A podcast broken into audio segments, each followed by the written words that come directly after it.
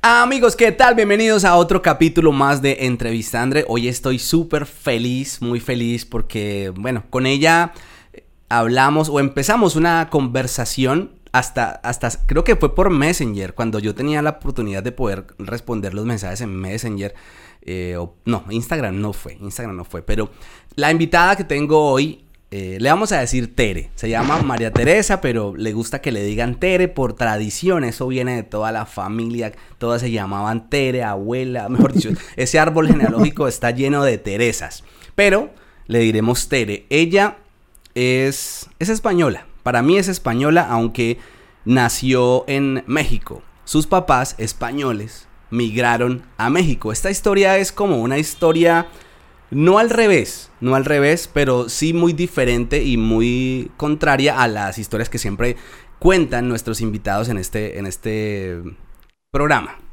Entonces, sus papás viajaron a México, ya le preguntaremos cómo es esa historia, viajan a México, allí nace ella, y a los 11 años, de nuevo, retorna para España. Está en el Principado de Asturias, en su capital, en Oviedo, con esa temperatura particular que disfrutan ellos allí, la gente en Asturias. Su profesión, ella es maestra, aunque no ejerce actualmente. Bueno, estoy contando ya mucho yo, ya, más bien le pregunto a, Tere y la saludo de una vez. Eh, ¿Dónde está la cámara? Por aquí. Hola Tere, ¿cómo estás? Hola, muy buenas, muy bien, gracias. Tú también, ¿eh? Me alegro de estar aquí.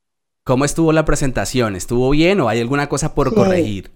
No, no, no, nada perfecto como siempre, las haces siempre perfectas y esta, no, pobre, no podía ser menos, tenía que ser, tenía que ser perfecta también. ¿Cómo estás? Ahora te cuento, mira, 29 grados en Alicante, temperatura allí en Asturias, en, Oviedo. 17. ¿Qué, pasa, ¿Qué pasa con Asturias con ese clima tan particular? Pues eh, hay algunos chistes que dicen que es que el, sol se queda en la montaña y no pasa, pero bueno, nosotros el hecho es que la geografía está muy cerca al mar, muy cerca de las montañas y eso hace que, casi todo el norte no tengamos nunca esas temperaturas tan, tan elevadas. Nunca pasamos de 30, cuando ya estamos a 30 además aquí ya es horrible por la humedad. O sea, cuando hay mucho calor hay 30 grados. Sí, eso ya es una exageración para nosotros, sí. Y si vamos al invierno, el frío ¿cuál es su mínima temperatura?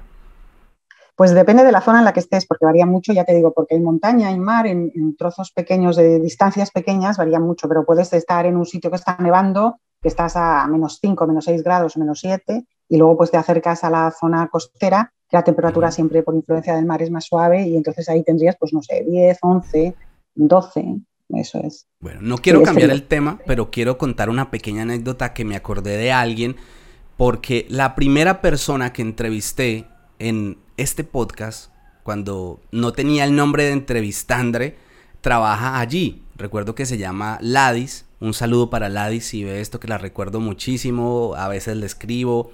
Eh, y bueno, un saludo para ella. La primera persona que entrevisté vive, no sé si vive, pero en ese momento vivía allí en Asturias. Un saludo para Ladis. En ese momento el podcast no tenía nombre. Y ahí dije, oiga, sería muy bueno hacer un podcast hablando de, estas historias. Porque yo allá le hice una entrevista que cogí y la subí como por fragmentos a mi canal principal. Y de ahí es donde yo digo, no, la uní y la subí completa, pero así como por pedazos, por retazos. De ahí nace la idea. Por lo menos el primer invitado fue en Asturias. Bueno, entonces, tus padres eh, ¿a qué se dedicaban tus padres cuando deciden viajar a México o migrar a México? ¿Y por qué viajan a México? ¿Por qué se van para México de España a México? Bueno, aquí es que es muy tradicional. En Asturias mm, casi todo el mundo tiene parientes o tuvo parientes en, en América. Es porque era una época muy mala, en los años 50, en la que no había trabajo, nada más que el trabajo de los pueblos, y entonces, un poco, un poco el motivo es el mismo de todos los emigrantes, ¿no? Buscar una vida mejor. Mi padre tenía una tía en México y se había quedado viuda y entonces eh, llamó a sus sobrinos a ver quién quería ir y mis abuelos, que eran los que de aquella decidían quién iba y quién se quedaba, pues mis abuelos decidieron que fuera mi padre.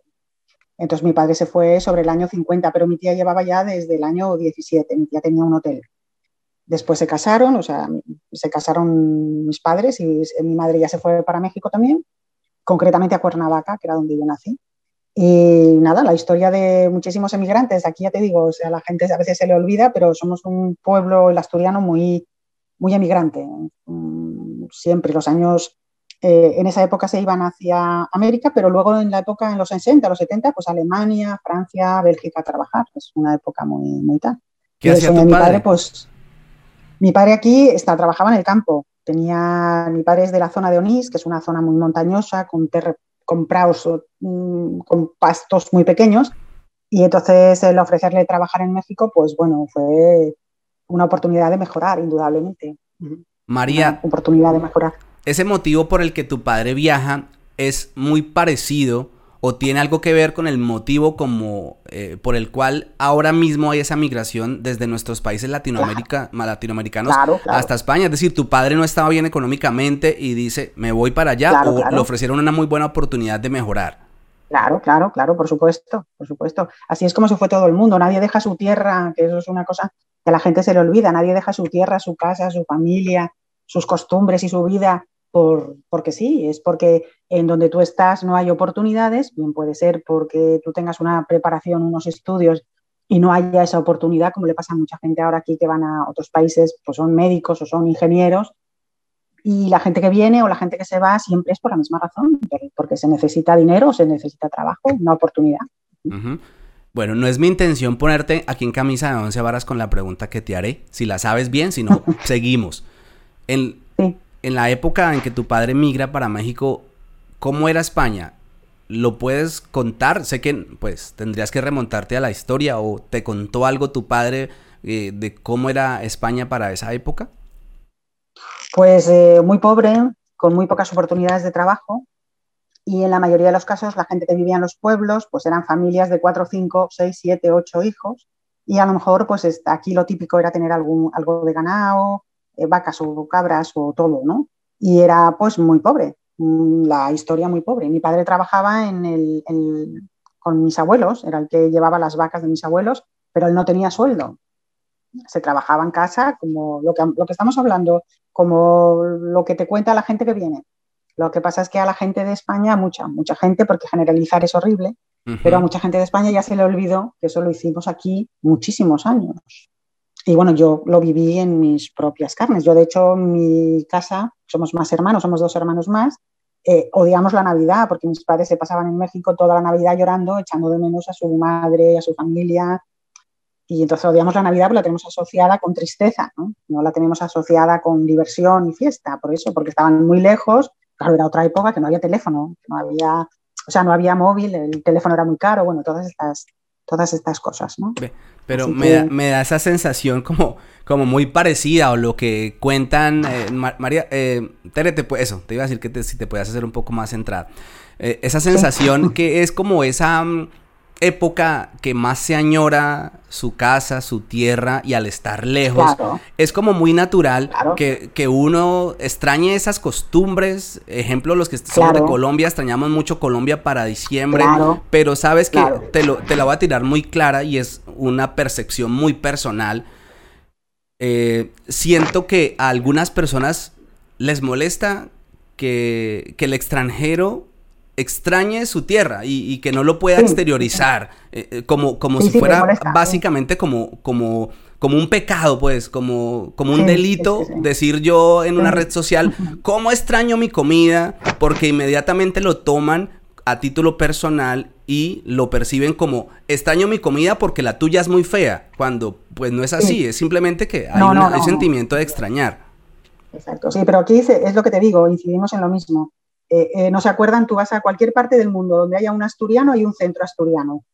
Lo mismo da que haga 40 grados de calor que 105 en el desierto del Kalahari. Hay fabada asturiana, que es el plato típico, porque eh, los asturianos echan de menos su, tierra y entonces donde hay un, asturiano o varios asturianos, hay un, centro asturiano en el que van a bailar los bailes de aquí. Es exactamente lo mismo. Lo que pasa es que hay mucha gente que eso ya no lo recuerda, porque hay gente, por ejemplo, aquí en Asturias todavía tenemos, tienes contacto con gente que son mm, de originales de Asturias y que ya son la tercera generación en México, por ejemplo, yo tengo amigas.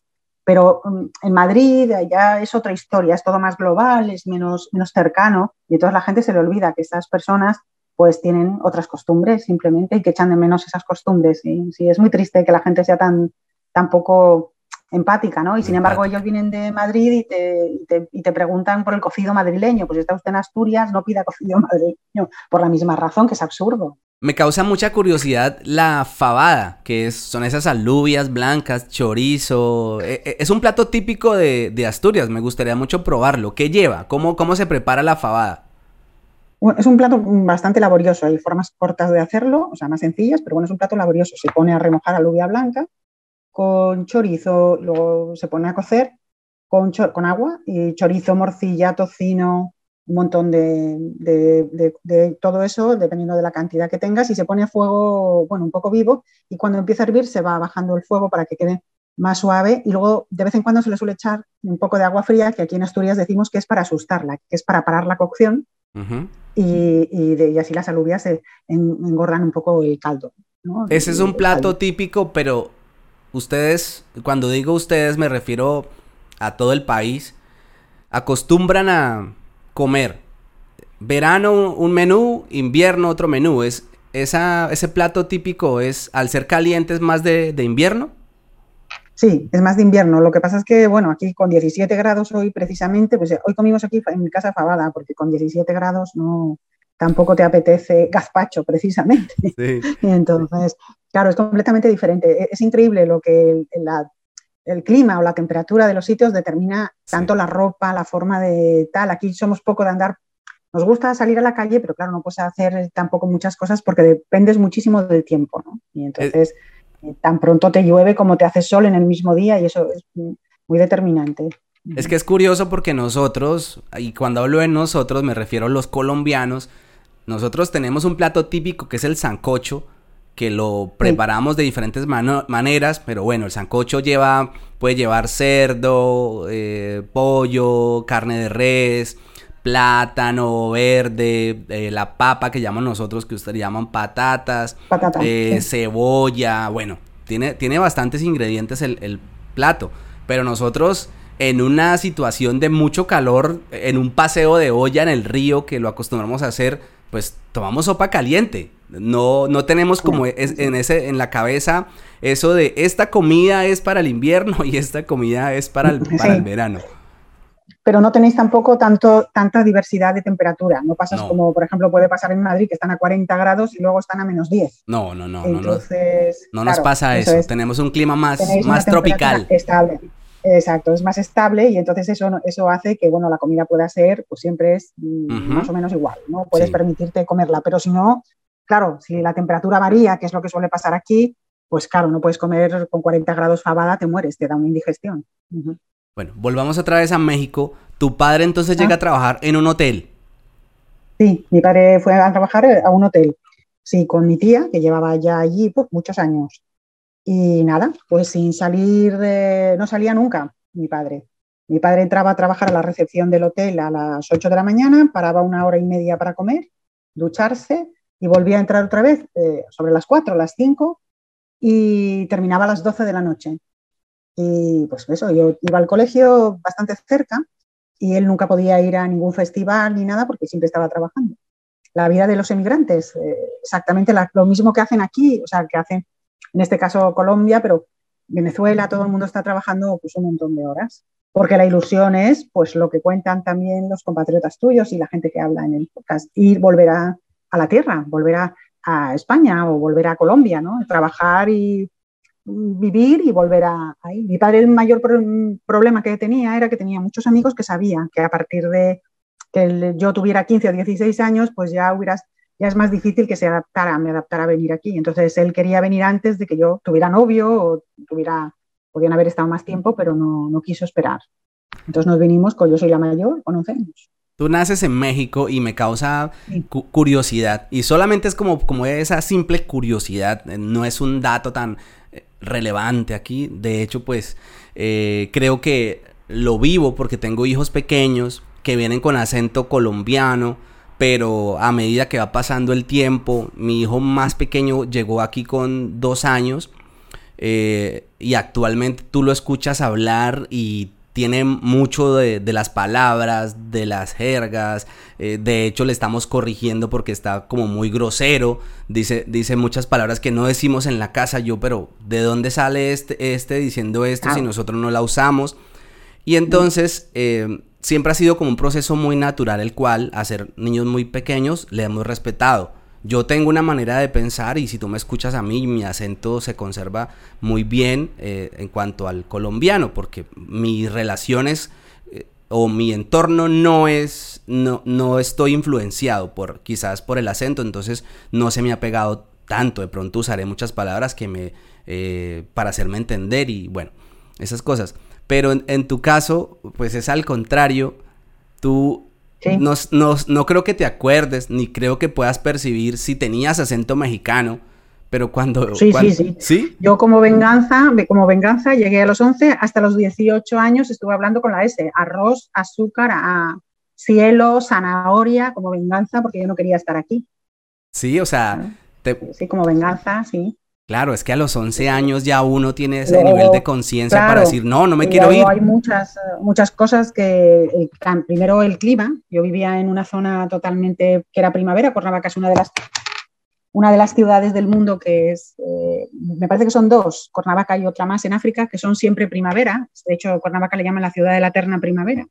Y claro, me metieron en Llanes, que es un pueblo de la costa de Asturias, que es pues frío, húmedo, yo nunca me había puesto tanta ropa en mi vida Nunca me había puesto tanta ropa en mi vida y entonces, pues todo, yo tenía un nivel de estudios, tenía que pasar al siguiente, pero como yo lo que no sabía era historia de España y no sabía historia de, o sea, geografía de España, pues me quitaron un curso. La forma de dividir es completamente diferente con la casilla al revés, o sea, todo era, todo era diferente. Y eso que mis padres eran asturianos. Entonces, eh, me imagino el choque cultural si tus padres encima son de, fuera, o sea, no entiendes, eh, no entienden nada, ¿no? Pero, pero sí, sí, yo en venganza, ya te digo, hasta los 18 estuve cielo, azúcar, arroz.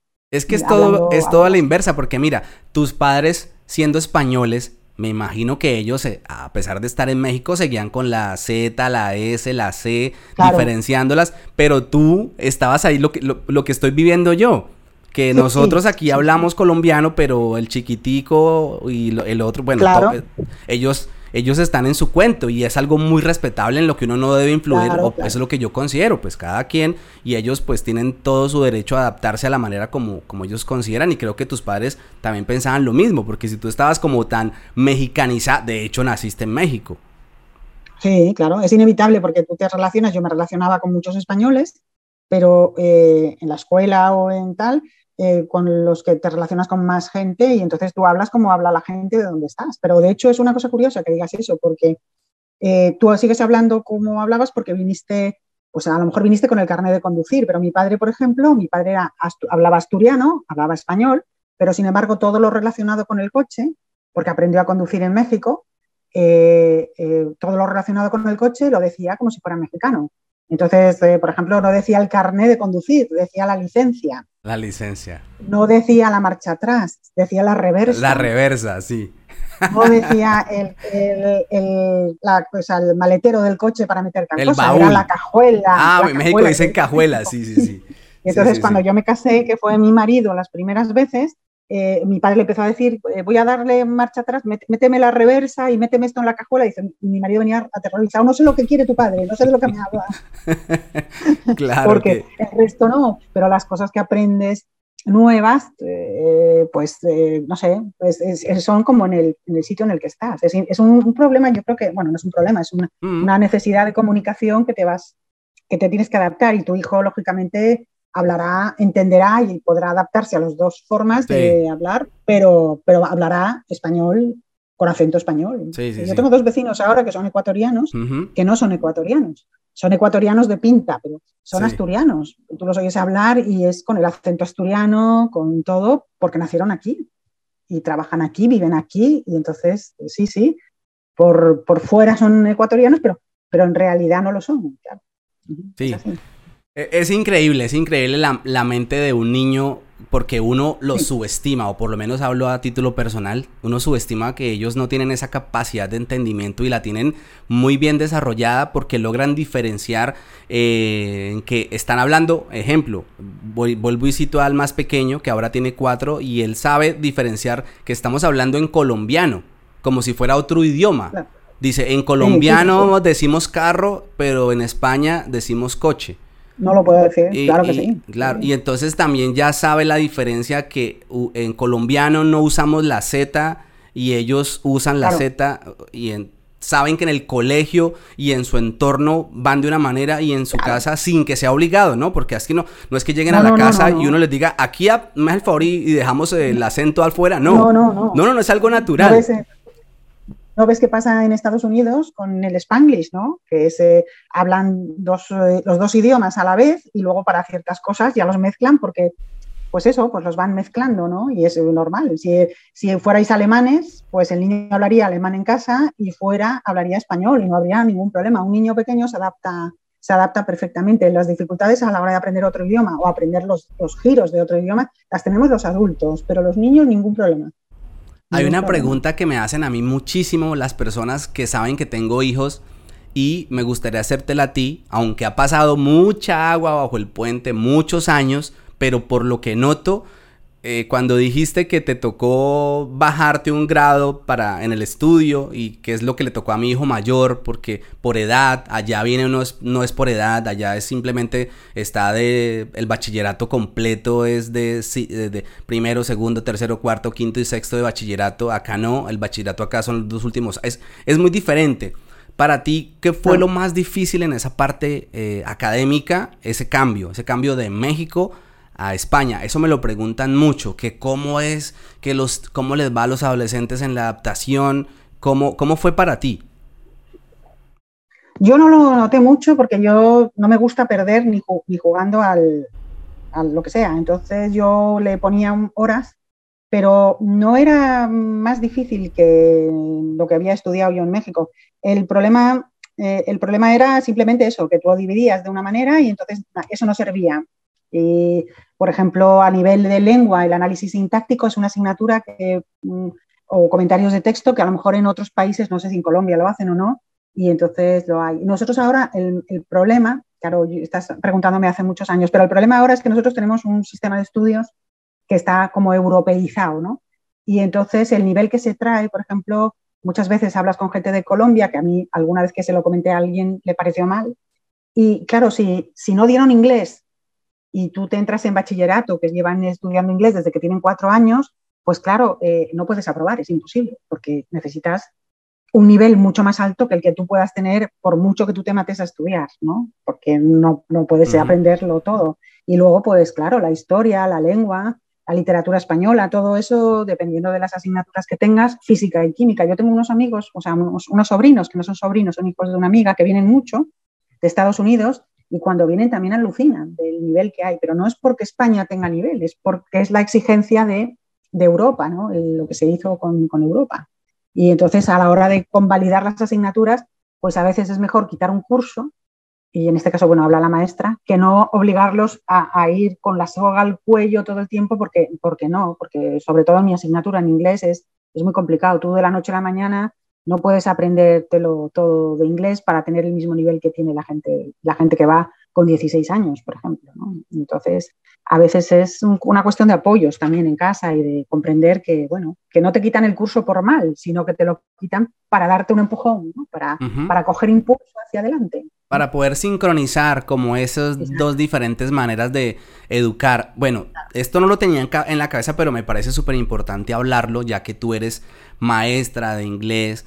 Eh, ¿Hace mucho dejaste de, ejercer? ¿Llevas mucho tiempo inactiva? No, el año pasado fue el último año que ejercí. Sí, lo que pasa es que yo había dejado de trabajar en, eh, había dejado de trabajar y trabajaba, trabajaba mucho tiempo en hoteles. Eh, pero bueno, lo de inglés es, es lo mío, es mi, profesión, es lo que tengo. Sí, no, no, lo dejé por el, por el, por el orden de la casa. Mi marido trabaja a turnos y entonces, bueno, pues quedamos en ese acuerdo. Entonces, el año pasado me llamaron y fui a trabajar. Fui a trabajar como nueve meses. Y bien, bien, bien. Lo que pasa es que, bueno, yo tengo 58 años y entonces, bueno, ya, ya volver a empezar las cosas es un poco, un poco complicado.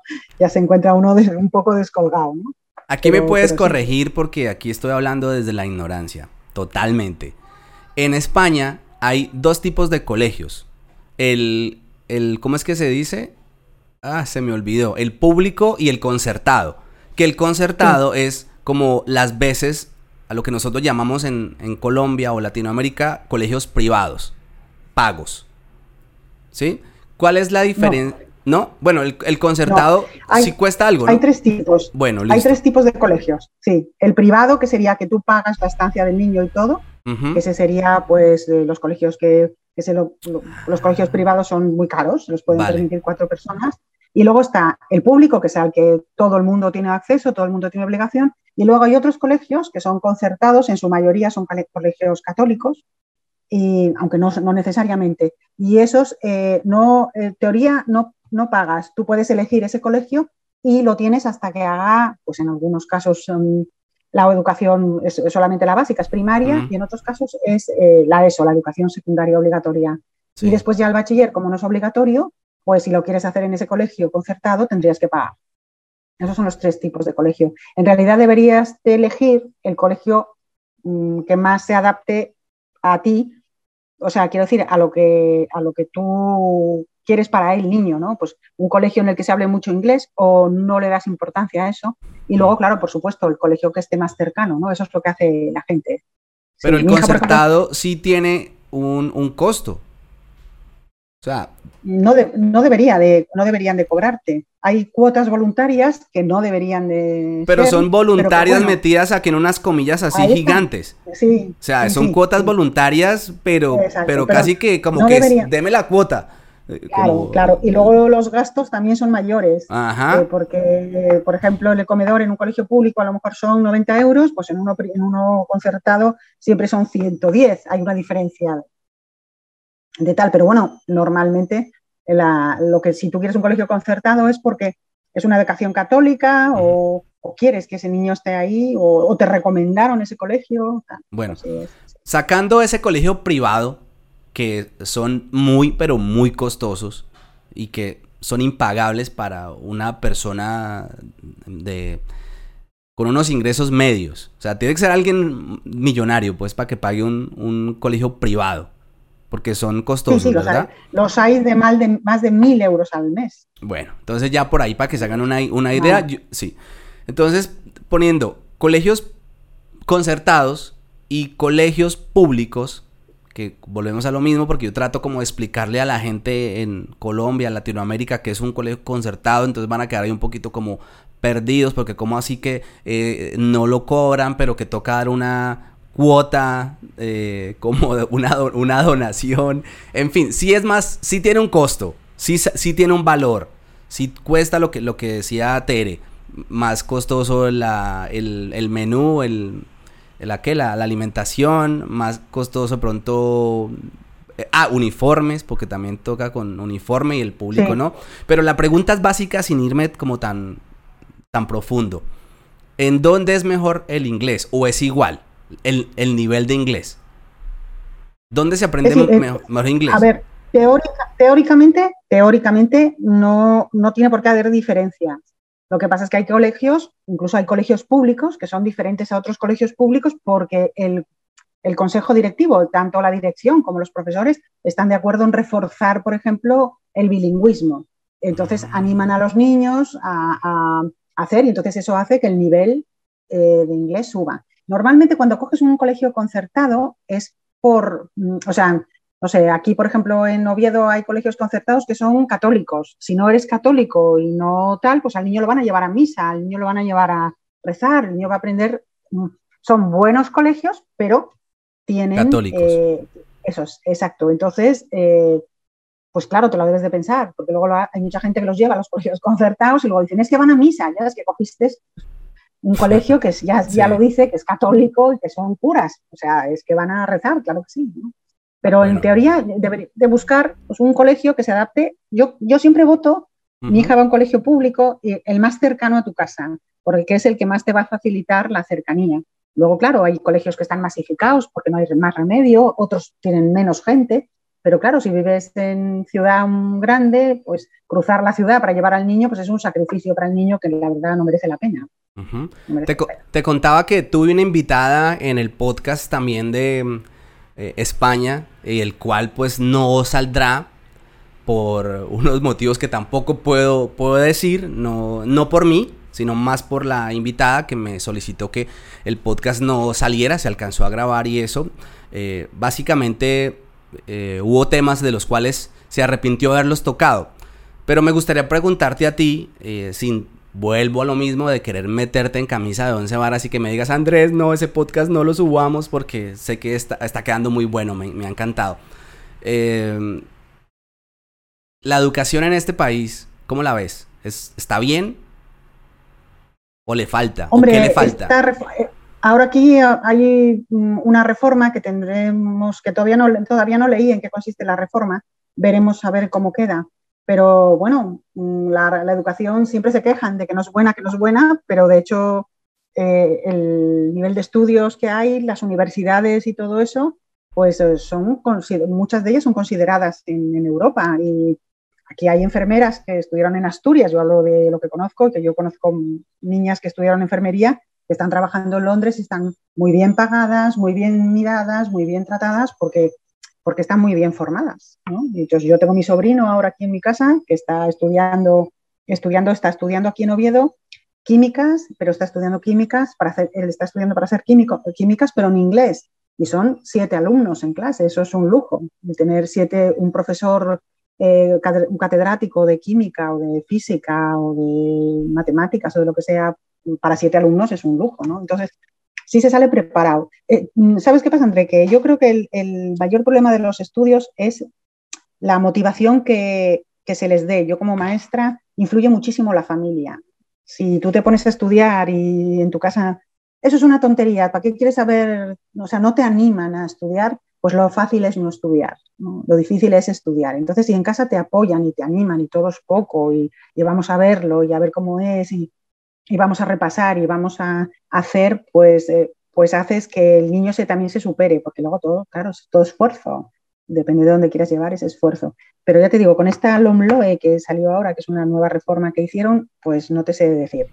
Quitaron los exámenes de septiembre y entonces hay mucha, mucha polémica. Pero bueno, hasta que no arranque, yo no sé lo que, lo que hay. La mía está en primero del instituto, pasa ahora segundo. Y bueno, mm, hay que pelearse con ellos todos los días porque lo único que les puede dejar uno es los estudios. Hay gente que está de acuerdo, otra gente que no está de acuerdo con la migración, le llaman migración irresponsable, eh, que se debe planificar, pero como tú lo decías en un principio, mm, hay personas que no encuentran otra salida más que migrar, que buscar oportunidades en otro lugar que no las tienen en su tierra. Me gustaría preguntarte algo acerca de esa gente que ya tomaron la decisión y como siempre lo digo, no estamos incentivando, simplemente estamos eh, poniendo sobre la mesa temas que son realidad y que existiera o no existiera este canal, pues va a haber migración. Pero tú qué consejo le das a esas personas que ya tomaron la decisión de venir con la no sé, con el agravante de traer un hijo, porque es más difícil aún con hijos. En el tema estudiantil, tú como maestra, ¿qué consejo le puedes dar a esas personas que vienen como muy preocupadas de, ay, ¿cómo hago para que se adapte? Me preocupa muchísimo eso, eh, ¿cómo pues será ese cambio para, para mi hijo?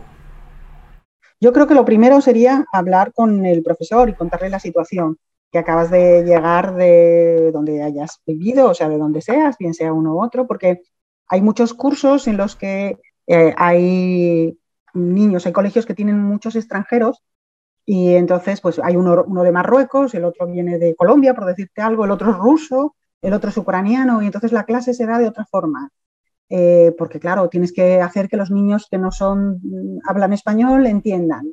Y entonces hablar con el profesor y y decirle que, lo, que por favor que te dé las pautas necesarias para que tú en casa lo puedas apoyar con el trabajo, porque tú tampoco entiendes cómo funciona, que por favor te dedique unos minutos a explicarte lo que es. Y luego relacionarse lo máximo posible, aunque sé que a la gente le cuesta, ¿no? Con los españoles, porque son de donde puedes sacar la información y de preguntar, oye, ¿y por qué tienen clase de inglés hoy si la tenían mañana? No, esta profesora no está, está, está mala. Entonces tú te vas enterando eh, de cómo funcionan las cosas, porque la profesora se fue, no pone sustituta o si la ponen. Quiero decir, eh, preguntar, pero sobre todo eso, hablar con el profesor donde el sitio que le toque y explicarle la situación del niño, pues estamos viviendo en una casa, pues estamos nosotros dos solos, pues vivimos con más gente que necesita de apoyo para hacer.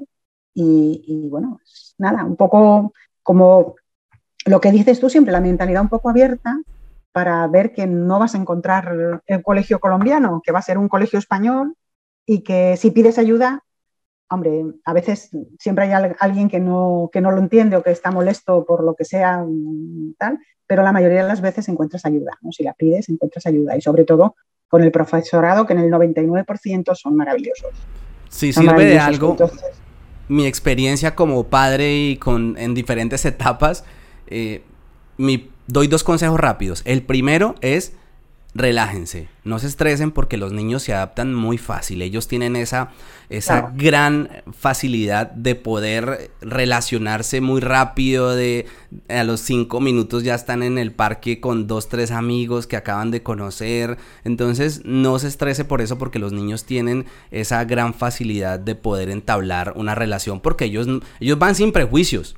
Ellos no son como nosotros que, ay, es que me van a rechazar. No, ellos, ellos no tienen eso en, su cabeza. No, no, no lo tienen en la cabeza. Y el segundo consejo que yo siempre doy es, estén siempre muy, pero muy pendientes de sus hijos. O sea, no teman en caer en la sobreprotección inicialmente, porque en esos momentos eh, sus hijos lo, lo, van a necesitar.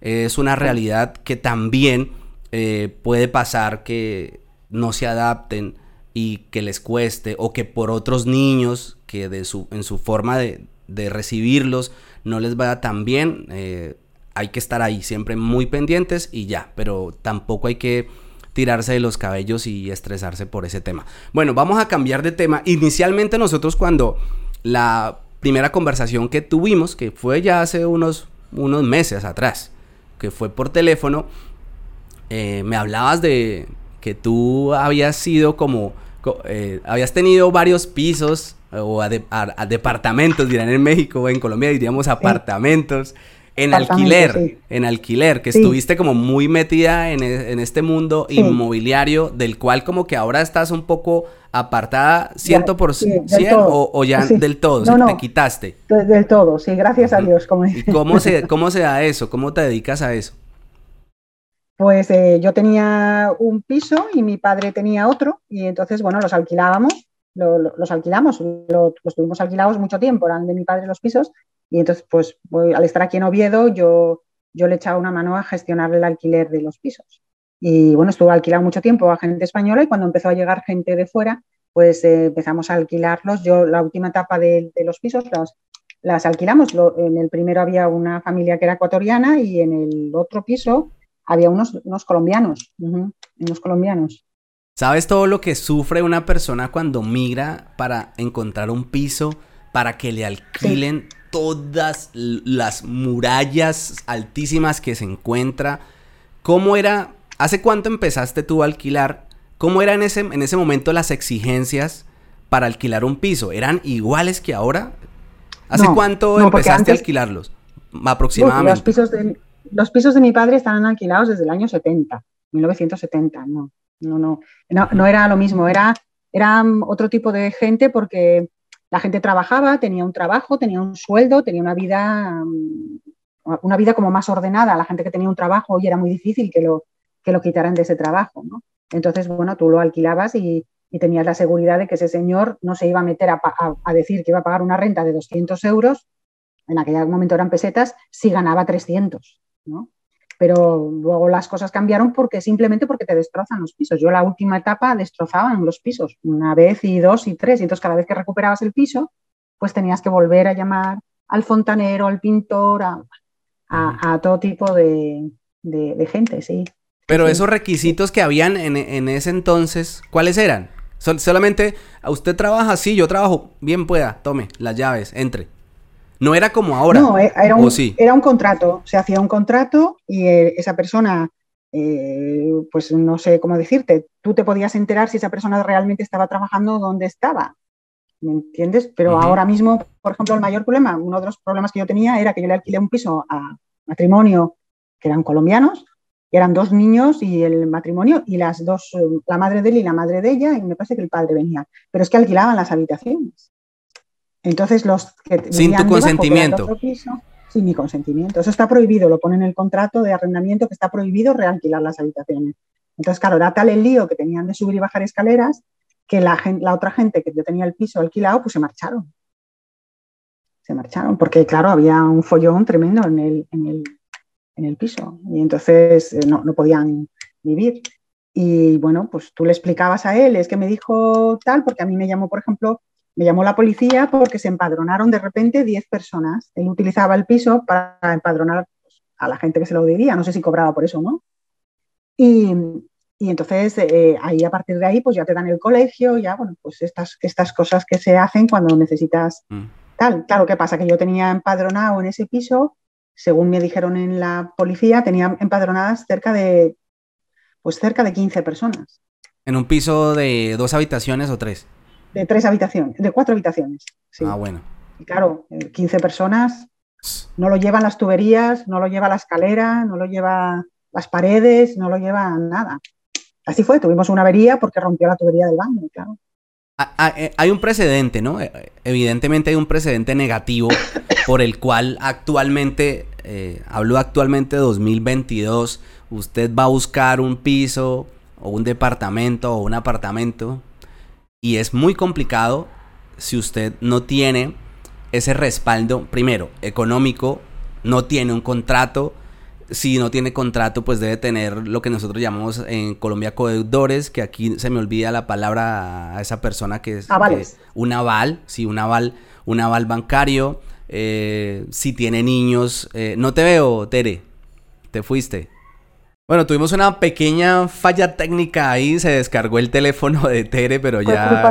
No, no te preocupes, no pasa, no pasa nada. Entonces, vamos a tratar de retomar por donde íbamos. Estábamos hablando del alquiler y yo te estaba preguntando acerca de que hay un, un antecedente, ¿no? Hay un antecedente ahí que hace que cada vez las personas que alquilan un apartamento, un piso, pues sean más exigentes por obvias razones tú alcanzaste a llegar a ese punto en el que comienzas a exigir más y más para poder alquilar o esa es la razón por la que dices, no, yo no quiero bregar más con esto del alquiler de, pisos y mejor vendo, me quito de este negocio?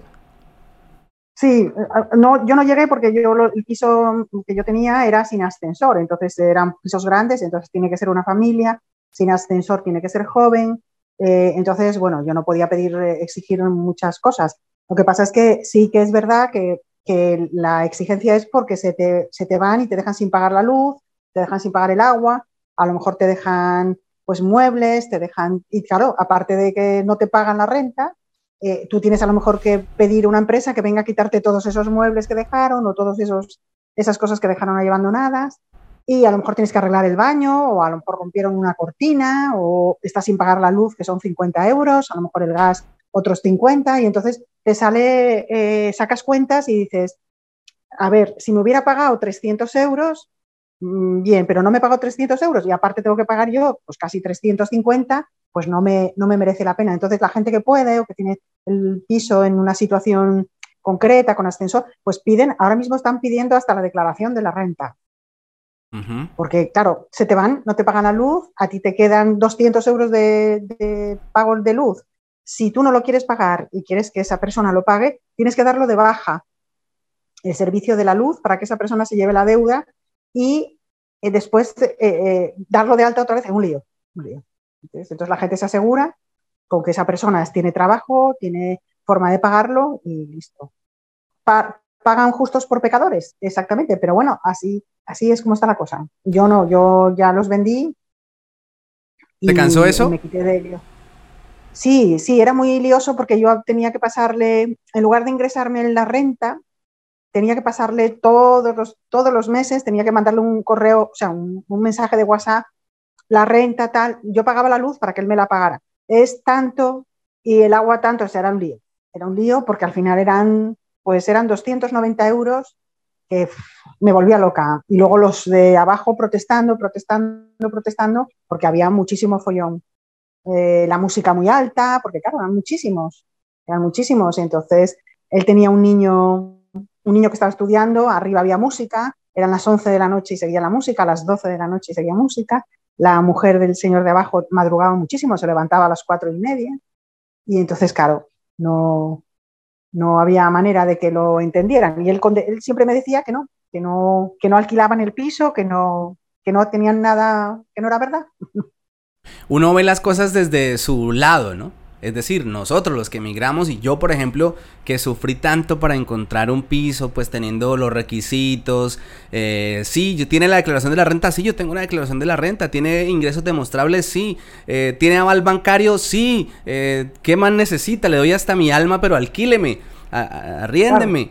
Ya, yo viví esa situación durante mucho, pero mucho tiempo, muchos meses, muchos meses y estoy hablando a nivel personal. No estoy generalizando que a todos les pasa, no. Estoy hablando es a, nivel, a nivel personal y yo, de hecho a mí me pasó que me dejaban esperando muchas, muchas agencias inmobiliarias la llamada y nunca me llamaban. Porque cuando me preguntaban, eh, ¿tiene, ¿tiene niños?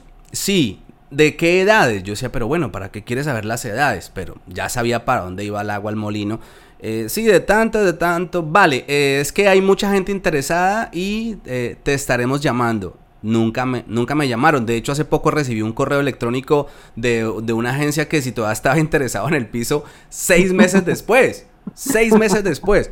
Entonces, yo entendí, entendí que en mi caso no era por tener los requisitos o por no cumplirlos, sino entendí que en mi caso era por todo ese antecedente que hay de, personas que han venido y que han quedado mal y que hay que también reconocer eso. Y entendí que en mi caso particular eran mis niños. Entonces alguien me dijo, pues diga que no tiene niños, pero yo no me sentía como tan honesto al hacer eso porque estaría mintiendo y, pasar eso, que estabas diciendo tú. No, sí se puede hacer porque lo hacen. O sea, si, si se hace. Ahí está el problema. Sí, ahí, está, ahí, está, el problema. Que, me decían, no, pues diga que no tiene niños. Yo, no, pues porque, ¿por qué? Alguien tiene que alquilarme bajo esas condiciones. Claro, o no tengo, o no admito perros, no quiero perros en mi casa y yo te lo alquilo y tú metes el perro. Y entonces, bueno, ya tenemos la guerra eh, porque no, es que yo tenía perro, bueno, pero porque ya le dije que no, pero es que si no, no me lo alquilan, ¿no? Porque no quiero perros en casa, ¿no? Es, es, muy complicado a veces porque de lo que hablamos, generalizamos o se pagan justos por pecadores, que luego no, no es, o sea, que luego hay gente que es maravillosa. Yo con esta gente sigo con, sigo en contacto, los tengo en los WhatsApp, me felicitan tal, eran una gente maravillosa, pero no entendían mucho el concepto de convivencia. El concepto de convivencia en un piso, no sé dónde vivían, Colombia, no lo entendían, porque claro, tú cuando vives en un edificio, eh, hay primero, segundo, tercero, pues a lo mejor el señor del tercero trabajó de noche, el del primero se levanta a las cuatro y media y el del segundo a las diez.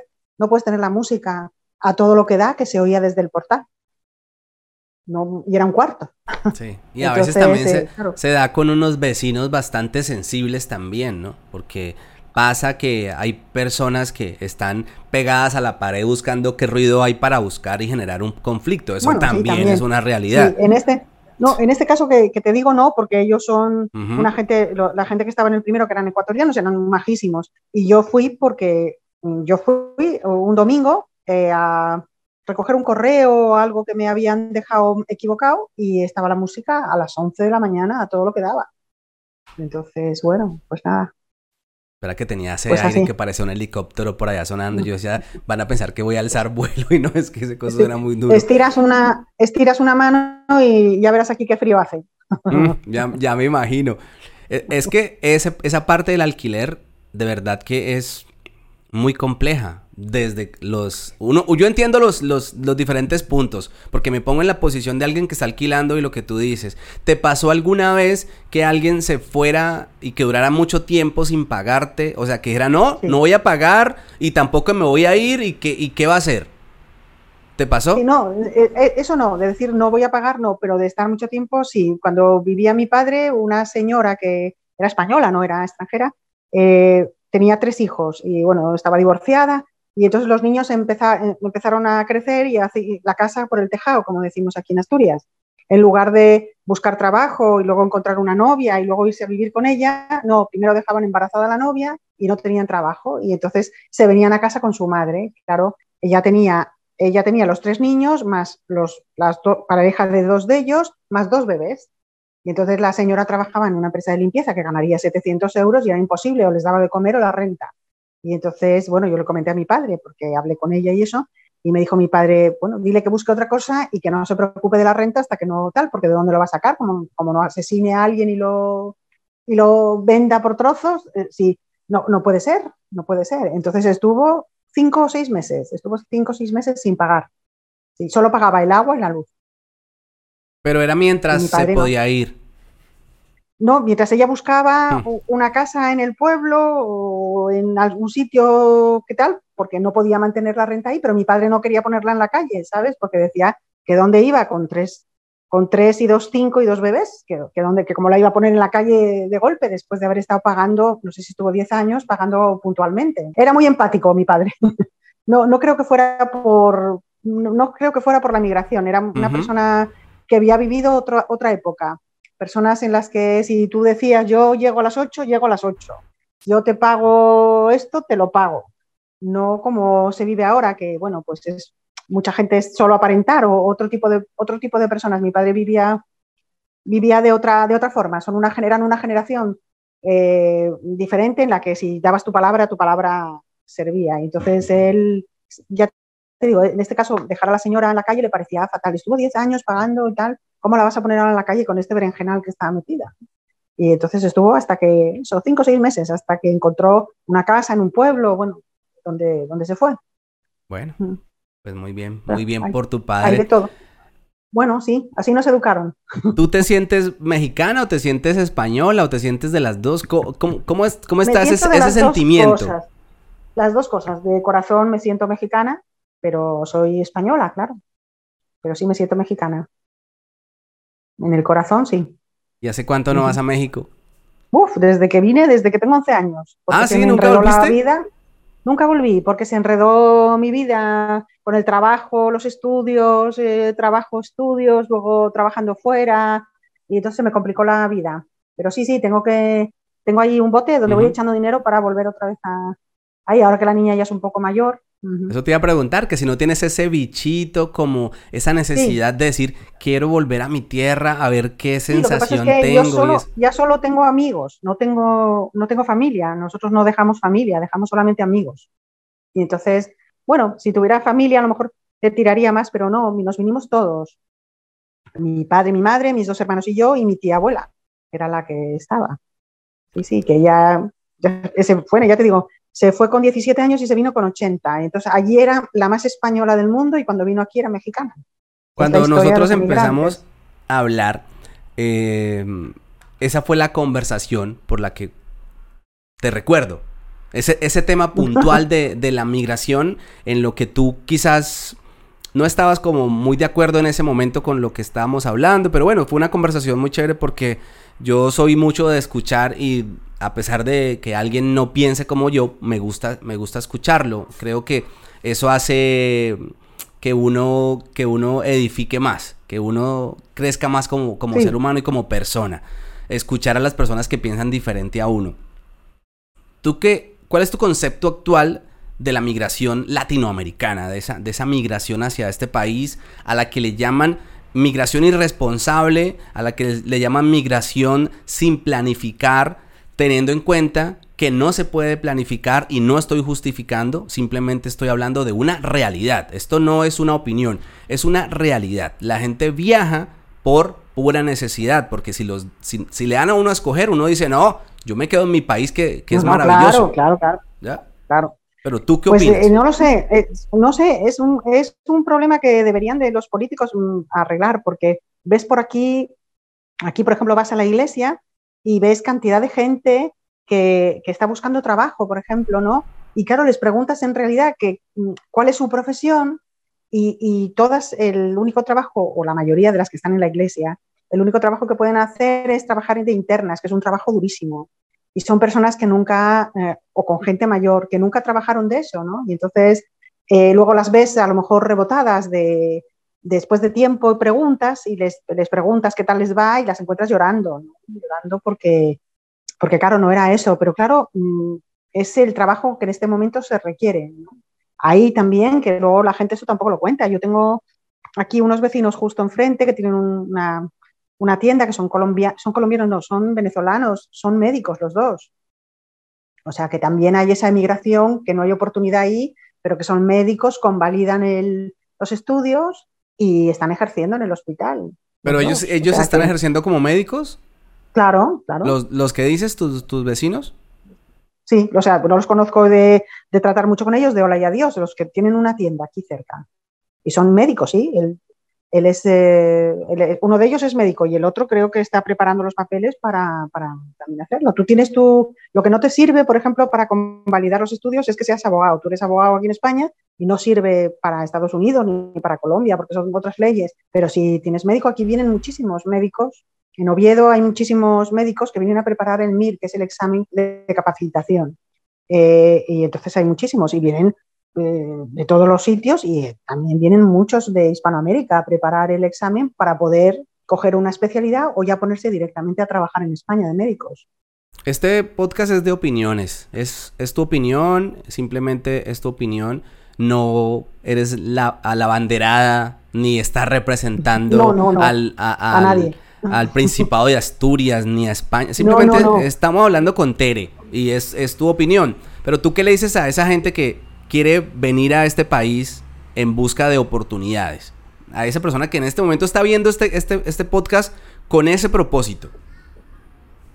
Pues eh, no lo sé. Yo les diría que se enteraran muy bien de dónde van y dónde se van a quedar y qué trabajo es el que pueden hacer y si realmente hay trabajo de eso que ellas pueden hacer, porque luego se llevan, ya te digo, esas grandes sorpresas. Yo no me atrevo tampoco a decirle a nadie que no venga, porque yo no viví las situaciones que están viviendo esas personas y entonces no me puedo poner en la cabeza tampoco que me tuviera que marchar ahora a mi, a mi país, pero de mi país, marcharme a trabajar a otra cosa, pero es que, que la situación aquí pues es completamente diferente y a lo mejor no se van a encontrar precisamente lo que ellos eh, creen que va a haber.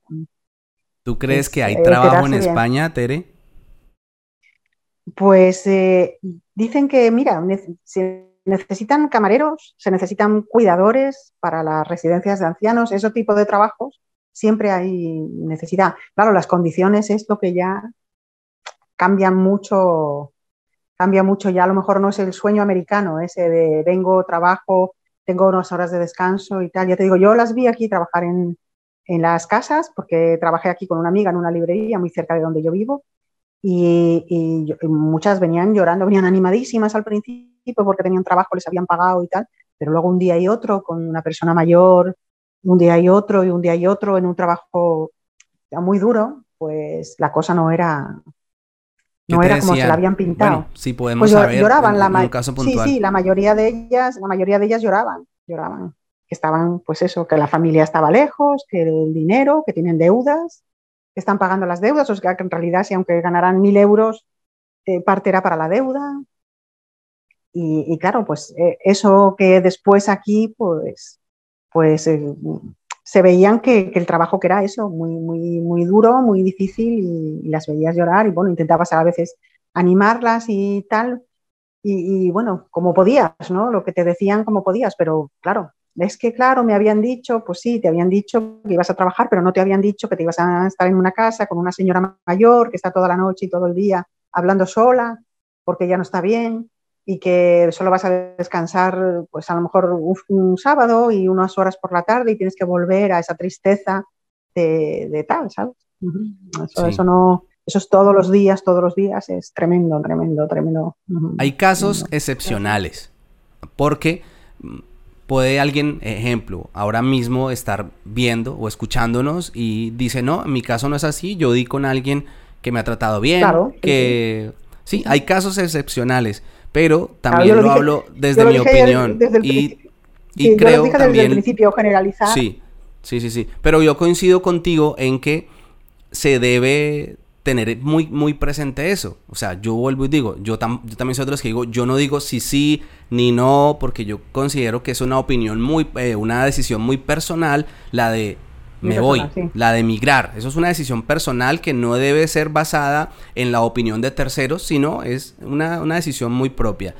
Pero sí es muy importante eso que acabas de decir, que deben tener en cuenta porque en común en común, no, vuelvo y digo, no estoy generalizando, pero sí en común, en un gran porcentaje, es así como, como está diciendo Tere. O sea, que eso va incluido en el paquete de, ese, yo voy dispuesto a trabajar en lo que sea, pero ese lo que sea va incluido esa parte de la soledad esa parte de la dificultad de lidiar con alguien, porque yo siempre utilizo esa palabra y quizás suene mal, pero es, es una realidad. Toca lidiar con, con una persona que, que, no es fácil, y más cuando no se está preparado, cuando no se estudió para ah. eso, cuando no sabe uno cómo abordar una situación, que no, no sabe uno cómo manejar a veces la situación. Entonces, si tengan muy, muy presente eso. Y que está uno viviendo en casa de esa persona, que tienes que comer ahí, vivir ahí, porque no es lo mismo trabajar e irte para tu casa que estar todo el día en casa de esa persona, ¿no? Pero bueno, les pasa, yo, yo voy a arreglarme los pies a un sitio, eh, un sitio aquí que hay en Oviedo, que las quiero mucho, que son colombianas, y, y, también son las 11 de la noche y si pides hora para las 11 de la noche se queda una a hacer, porque hay que pagar la renta del local, hay que pagar la renta de las casas, hay que comer. Entonces, claro, eso maravilloso de no, tal, no, no, es que hay que, hay que sacar el dinero, claro, hay que sacar el dinero para, para eso. Tengo que dejar, dejar que me están llamando. Listo, listo, Tere. Chao. Venga, gracias. Hasta luego. Hasta luego. Chao. Bueno, Tere se, nos fue. Tenía una pregunta más, pero bueno, agradecerle mucho a Tere, que es pues alguien con quien hablo constantemente y quien también me escribe por ahí, a veces me, envían como información o publicaciones, anda como muy pendiente del canal y eso me gusta mucho y le agradezco mucho a Tere, no alcancé a decirle, a darle las gracias pues, de manera personal, lo haré después, espero que les haya gustado el podcast, no me gusta despedir el podcast así, me gusta que sea la persona ahí dando como, como un mensaje final, pero yo creo que Tere ya alcanzó a dar ese, ese consejo al cual yo también me uno, es verdad, es muy importante y vuelvo a, repetir lo que acaba de decir. Yo nunca digo viajen, no viajen, migren o no, porque vuelvo y, y, lo reitero, es una decisión que solamente la persona quien tiene en su cabeza me voy, esa persona es la que debe tomar esa decisión, nadie más. Pero sí tener muy presente que en ese paquete del que le hablan a uno tantas cosas buenas de se va a ganar tanto, multiplico tanto, envío tanto, puedo comprar, puedo hacer y pueda que sí, que ese trabajo se dé, pero en un gran porcentaje, hablando de lo que ella decía de cuando trabajan de internas, es duro. Es, es algo muy duro y lo puedo hablar con total certeza porque lo viví de una manera muy cercana entonces sé de lo que estoy hablando. Sé, no estoy aquí simplemente porque me contaron, sino porque lo, no lo viví a nivel personal, pero sí muy cerca. Espero que les haya gustado el podcast. Un abrazo para todos. Chao.